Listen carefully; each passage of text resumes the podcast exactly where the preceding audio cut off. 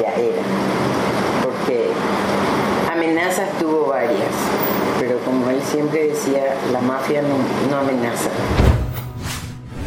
Esas eran amenazas de políticos, de gente que tenía, que no le gustaba lo que él decía, ¿verdad? Amenazas. La mafia no amenaza, la mafia te hace saber. Te llega un comentario,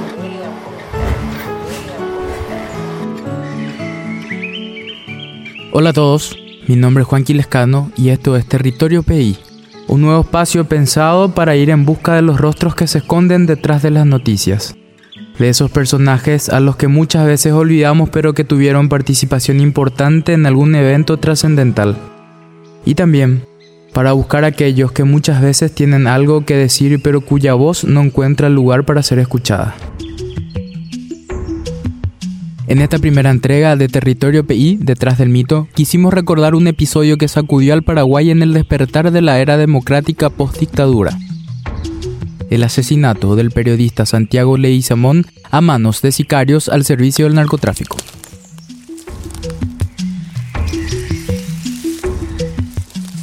Santiago Máximo Leguizamón Sabán nació el 26 de marzo de 1950 en Villalles.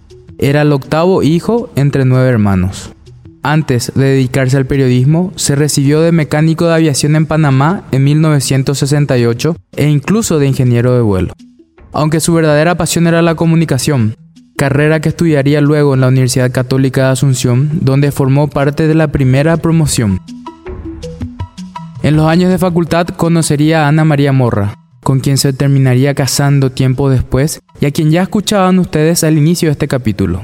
Ana María aceptó recibir a un equipo ABC Cardinal en su oficina. Han pasado ya 25 años desde el día en el que mataron a su esposo. Sin embargo, para ella recordar aquella fatídica jornada todavía sigue siendo difícil. En las palabras de su viuda, el trabajo de Santiago podría describirse con cuatro palabras. Compromiso, dedicación, responsabilidad. Ética, por sobre todo. Para él todo, en su vida personal, en su vida familiar, en su trabajo, era o blanco negro, gris no existía. O sí o no. No había puntos medios con Y era así, con todo.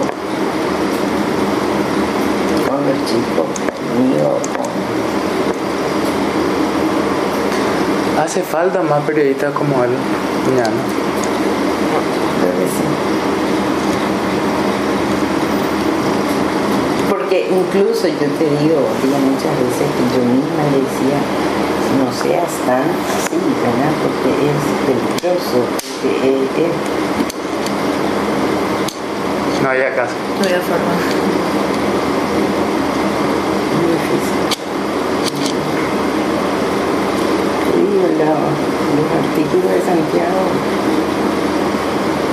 la denunciaba en el año 80 tráfico de rollo, la deforestación, las plantaciones. Esa, esa es otra cuestión. Denunciaba todo eso a lo que normalmente estaban vinculados ya los grandes señores de, la dictadura, porque siempre eran prote- protegidos del dictador los que estaban metidos en todo ese tema. Y lo hacían en la época dura de la dictadura. Sí. Al punto que una vez contó que había una epidemia de, no sé cómo, diarrea ya, que, el centro de salud estaba lleno de chicos. Y le llamaron de la, del diario este, como era el diario este colorado? Eh, La, la patria, patria creo que era. Patria. Le prohibieron que tenía que retractarse. Él no podía contar eso. Castronda no se podía decir que había. Me voy a retractar y tuvo problemas y citaciones y no sé, un montón de cosas porque él osó contar de que había una epidemia que estaba afectando a los niños y matando a niños.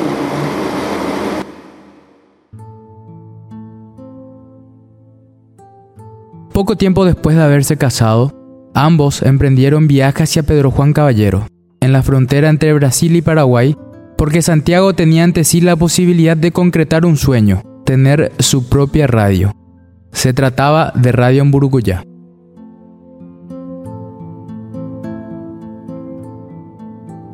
Esa fue una radio que en principio estaba en Boquerón, que era de la familia, de mi cuñado, que tenía una radio en Boquerón y otra en Itapiro. Y cuando las cosas empezaron a ir mal en Argentina, porque Boquerón vivía Formosa prácticamente y Tapirú de resistencia, y cuando empezaron a ir mal las cosas con la Argentina y eso ya no convenía, se mudó Boquerón a Pedro Juan y Tapirú a Ciudad Este. Pero cuando se mudó, le dijeron a Santiago, si vos te vas a ir, vos te encargás y te vamos a pasar la radio a vos, Pero como Santiago tenía medios de comunicación, feliz.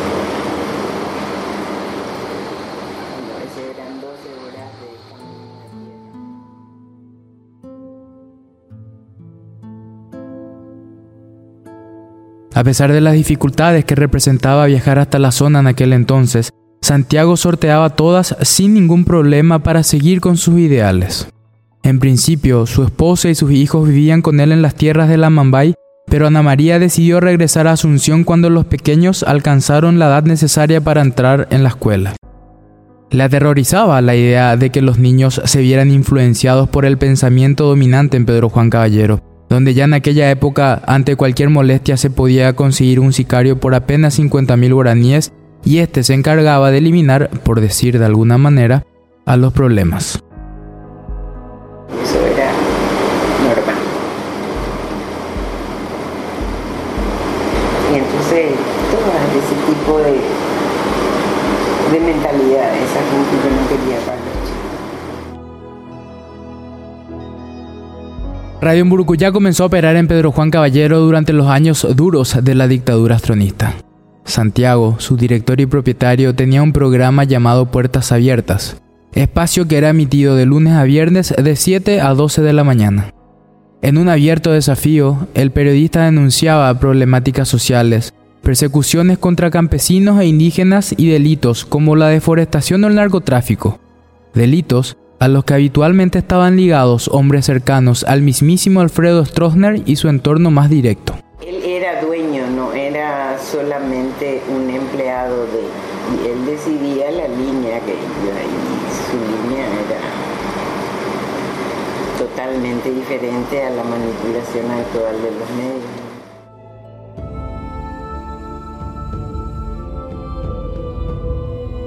Precisamente por su amplia cobertura de temas sociales es que el entorno de Andrés Rodríguez, el primer presidente tras la caída de la dictadura, lo consideraba un problema. Fue de hecho la cobertura de uno de estos temas sociales el que comenzó a marcar la suerte que correría el periodista.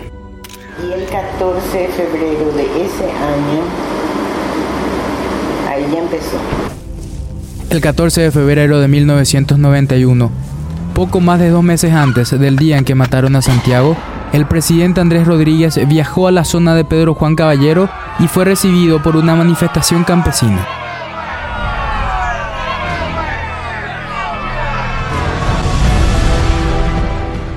El entorno presidencial le echó enseguida la culpa a Leguizamón y durante un almuerzo en el hotel de Fatiamil, el capo mafioso brasileño que operaba en Amambay y socio comercial de Andrés Rodríguez, le escucharon decir al mandatario, con este muchacho hay que hacer algo y nosotros ese mismo día ya a las 4 de la tarde nos enteramos de eso. O sea, a partir de ahí nosotros ya sabíamos que estaba jurado. Y después en marzo él empieza con los artículos contra Yamil, nunca, todo eso ya fue el broche. Además de la apertura a los problemas sociales, Santiago representaba un dolor de cabeza para gobernantes y mafiosos por las constantes investigaciones que realizaba como corresponsal de la entonces Red Privada de Comunicaciones, RPC, conformada por el diario Noticias, el Canal 13 y Radio Cardinal.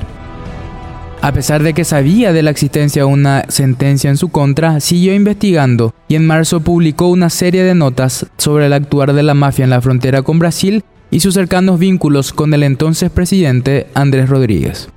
Bueno, en realidad las notas no tenían la firma de Santiago porque había pedido evitar eso, aunque enseguida le echaron la culpa. La serie duró cinco días. Claro, el sexto día de lo que tenía que salir ya no salió. La orden de que no se volviera a publicar ningún material sobre el tema vino directamente del propietario del diario Noticias, el empresario Nicolás Bo, con quien se reunió alguien que viajó desde Pedro Juan Caballero para expresar su molestia por el trabajo realizado por el equipo periodístico. Y ahí él se sintió mal porque él pensaba que le iban a apoyar hasta el final, o sea, él no terminó lo que él quería publicar pero la orden vino arriba. Y ese fue el sello para la sentencia de muerte de Santiago. Un par de días después, la familia se enteró de que la orden ya había salido. A partir de ahí, su familia le pidió que tomara mayores precauciones, pero él no quería hacer caso. ¿Se podría haber hecho algo más, quizás? Santiago decía que igual le iban a matar. Quedó impune ese crimen, doña Ana pero sabíamos eso el día que le mataron. Sabíamos que jamás se iba a dilucidar y jamás se iba a llegar a nada. Se sabía todo desde antes de la muerte de él y seguimos sabiendo hoy la misma cosa. Varios de ellos. Pero ese día yo en el velatorio le dije a mi chico, vamos a luchar, y le dije, al no se va a hacer nada. Si está el presidente de la República y cuánta gente que está hasta hoy día en el Congreso y gente del entorno, ¿qué se iba a hacer? El 26 de abril Santiago cumplía su rutina diaria. Poco después de que se iniciara su programa hizo un contacto con su corresponsal en Eguillaú, Cándido Figueredo, hoy en día corresponsal del diario ABC Color en Pedro Juan Caballero. A 7 de la mañana lo llamo, entramos al aire, hubo las felicitaciones por el Día del Periodismo. Por el Día del Periodismo y siempre era, el años anteriores yo me iba, yo vivía en Eguillaú, tenía una camioneta doble cabina y, y, entonces muchas veces me iba yo para el almuerzo que siempre se hacía en el restaurante Pato, se llamaba el, el restaurante que estaba en el lado de Pontapona, que era propiedad de un paraguayo, que era también muy amigo de Leizamón, también ya fallecido. Y muchas veces me iba y entrábamos todos en la camioneta y nos íbamos a, a, a almorzar. Y justo ese día tenía una hija enferma conmigo en casa y nos felicitamos en el aire, luego quedamos en privado y me dice, vas a venir para irnos todos juntos tu camioneta como siempre. Y le dije, mira, le dije, mira, esta vez hace imposible mi hija está enferma y no quiero dejarla. Y nunca voy a olvidar lo que me dijo. Sale y me dice, no, hacete tiempo y vení. Mira que este puede ser el último día del periodista que almorcemos juntos porque dice que me van a matar. Él, él, él, no sé si estaba consciente, si él tenía información, pero inclusive él bromeaba con eso. Esa mañana me dice, sigue, vamos a aprovechar, aprovechar será, porque dicen que me van a matar, tal vez puede ser el último día del periodista que festejemos juntos. Yo le dije, no hay que hablar de eso, no hay que hablar así, Santiago. Y quedamos en eso, nos despedimos y esa fue la última vez que hablé con él. Después, horas después, ya me enteré de lo que había sucedido. Santiago incluso bromeaba sobre la posibilidad de su muerte. A las 12 tuvo un contacto con su amigo Humberto Rubín, director de Radio Ñandutí, quien le pidió al aire que se cuidara. Leguizamón, fiel a su costumbre, hacía de menos la cuestión.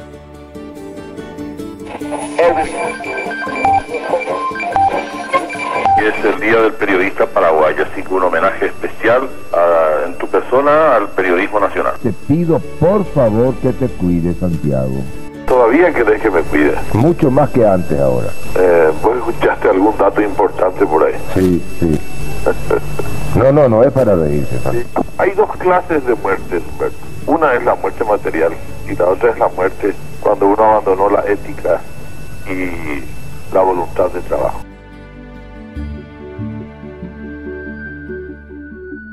Hay dos clases clases de muerte, Una es la muerte material y la otra es la muerte cuando uno abandonó la ética y la voluntad de trabajo.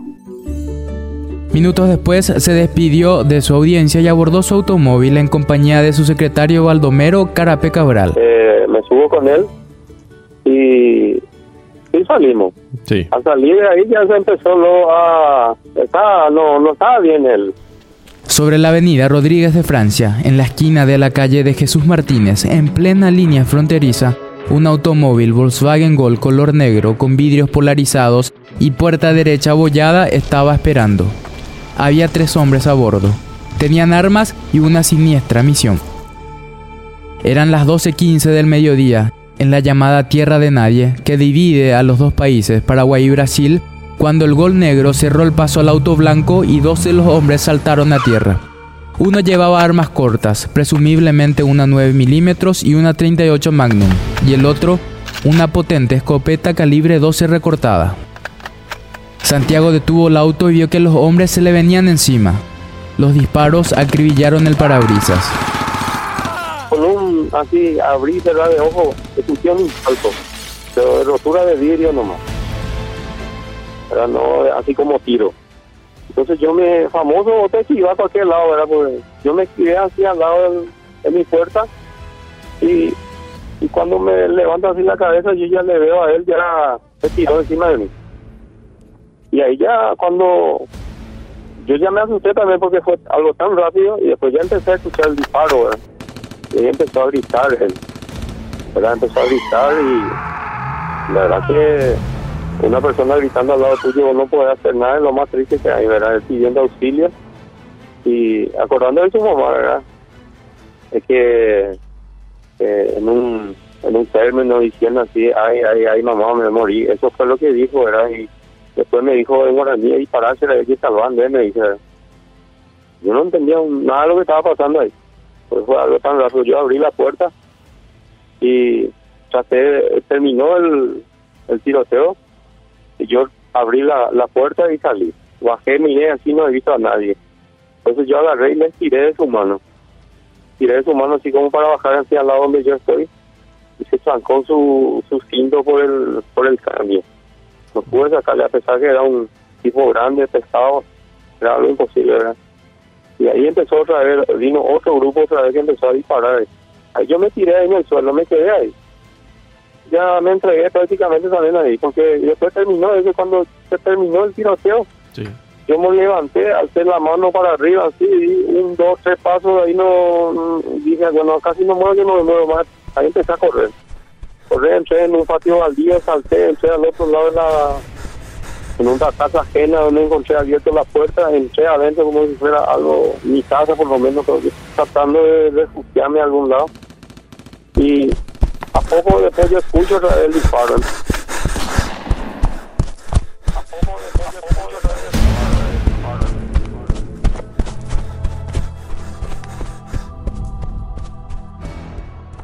En ese momento escuchó la explosión final, el escopetazo que le arrancaría a Santiago el ojo izquierdo.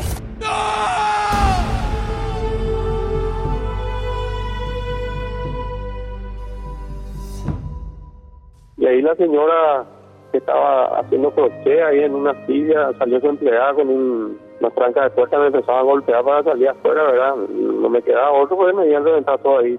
Salí, salí corriendo otra vez por el frente, ya no por la muralla, por donde salté, por el costado, ya saliendo ya sobre la calle donde nosotros estábamos transitando. Sí. Y ahí yo ya le él tirado por fuera del vehículo, ya yo saqué así mi cabeza mirando más o menos para ver qué pasaba, si había alguien por ahí, y como no he visto a nadie, me fui otra vez junto a él. Y ahí yo le he visto tirado ya así, de boca para arriba, ¿verdad? Con... Ah, todo reventado, ya la cara, todo reventado en forma, yo creo que fue a quemar ropa ya que le reventaron la cara ese, porque tenía toda la cara quemada con la pólvora, ¿verdad?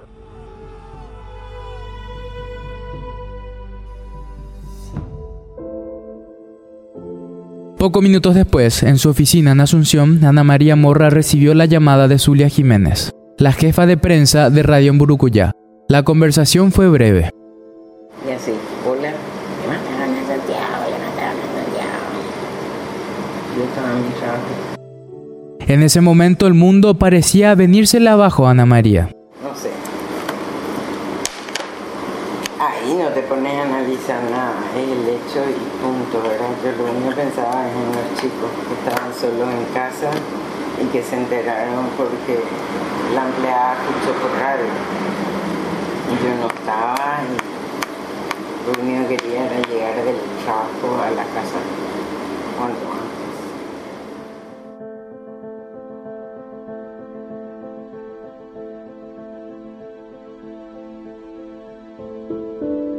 El crimen nunca fue investigado a profundidad por la policía paraguaya. Un año después del asesinato de Santiago Leizamón, en Brasil fueron detenidos, pero por otros delitos, José Araújo, más conocido como Tiro Certo, José Aparecido de Lima y Bras Vaz da Moura, todos brasileños. Los tres confesaron, entre varias cosas, que asesinaron a Santiago en abril del 91 por encargo de Daniel Álvarez Georges, hijo de Fatiamil y su primo Luis Enrique Georges. Araújo y Lima fueron quienes dispararon contra Leguizamón mientras que Moura era el conductor del vehículo. Un testigo describió los rasgos físicos de los involucrados y coincidió perfectamente con los detenidos. La justicia paraguaya nunca trajo a los tres brasileños debido a que el Brasil no extradita a sus connacionales. Eso sí, la justicia brasileña, sin embargo, solicitó a su par de Paraguay el envío del expediente del caso Santiago Leizamón para juzgar a los detenidos en el vecino país algo que nunca fue concretado por parte de las autoridades en nuestro país. Pero sabíamos eso el día que me. Sabíamos que jamás se iba a dilucidar nada. Muchos de los involucrados en el crimen siguen hoy en libertad. En persona. Algunos incluso son políticos exitosos. Santiago fue apenas el primero de 17 trabajadores de prensa asesinados por el crimen organizado en Paraguay desde la llegada de la democracia. A pesar de que quisieron callar su voz en un solitario camino de Pedro Juan Caballero, el ejemplo de Santiago Leizamón sigue inspirando a quienes ven en el periodismo una vocación que abrazar y a través de la cual luchar por un Paraguay mejor. Este fue el primer capítulo de Territorio PI, Detrás del Mito. Para este capítulo contamos con la producción de Larisa Bernal, la postproducción de Héctor Rodríguez y la coordinación de Sara Moreno. Nos reencontramos pronto en una nueva edición. Yo soy Juan Quilescano.